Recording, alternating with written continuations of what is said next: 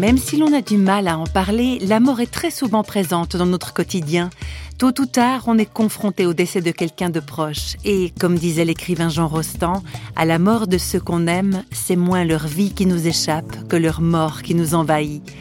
Réflexion faite, si on a tous plus ou moins la capacité de surmonter la perte d'un être cher, il n'est pas vraiment possible de s'en sortir tout seul.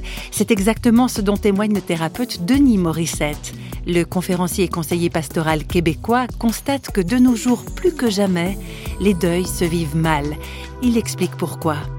À l'époque, tout le village pleurait avec la personne qui souffrait. De nos jours, les gens se retrouvent tout seuls à vivre un deuil. Et là, il y a des risques. Parce qu'un deuil peut se transformer en quelque chose de maladif. Il y a des gens qui n'émergent pas d'un deuil. Donc, il faut se donner le temps. Et le deuil, c'est une expérience très, très libératrice, mais douloureuse aussi.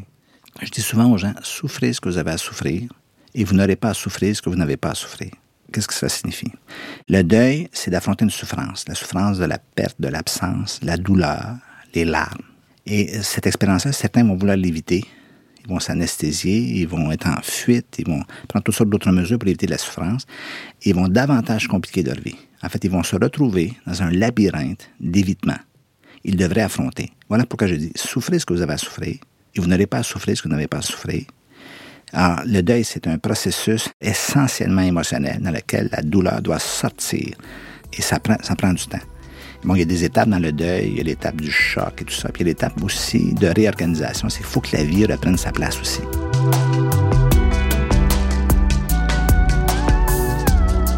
Je, peux vous en parler de façon très personnelle parce que j'ai passé euh, à travers un deuil. J'ai perdu ma femme qui était terrassée par une leucémie en dedans de quatre mois. Moi, j'ai redécouvert l'importance d'avoir des amis très, très proches de moi. Même si je suis un spécialiste du domaine, ce qui m'a permis de, franchir les étapes du deuil, c'est d'être entouré de mes amis. J'ai des excellents amis. Je bénis Dieu à chaque jour pour les gens qui sont dans ma vie. Mais je suis beaucoup plus confortable, moi, à aider qu'à me faire aider. J'ai dû apprendre au travers des amis à me laisser aider et prendre soin. Et, ils m'ont écouté, tout ça. Parce que on a beau être un psy, on peut pas s'auto-psychanalyser ou s'auto-soutenir. Donc, il faut aller vers quelqu'un. Il faut qu'on soit entouré.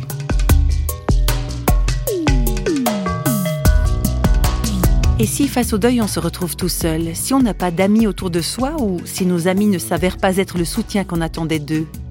Tous les moments de crise, il y a des gens à qui on, attendait quelque chose d'eux. On s'attendait à eux et ils n'ont pas été là. Puis des gens de qui on n'attendait rien, qui se sont pointés, qui ont été là. Alors, souvent, ce que je dis aux gens, c'est euh, quand la porte se referme avec quelqu'un, vous avez des attentes, euh, que cette personne-là serait là pour vous, ben, pas. Mais ne vous acharnez pas. Allez vers quelqu'un d'autre parce qu'il y a des gens sur la Terre qui sont là, qui sont disponibles pour le faire. Il y a plein de gens qui sont prêts à aider, sont prêts à écouter. Il y en a plein, il y en a plein. Il ne faut pas avoir une, image très sombre de, l'humanité quand même. Il y a plein de belles choses qui se passent. Il y a des, gens bien sur Terre. C'est souvent rattaché au fait que ces personnes-là qui vont être présentes, c'est des gens qui ont déjà souffert. C'est souvent des gens qui, dans leur propre parcours de vie, ont vécu des choses qui fait que ça les rend sensibles aux situations que vivent les autres.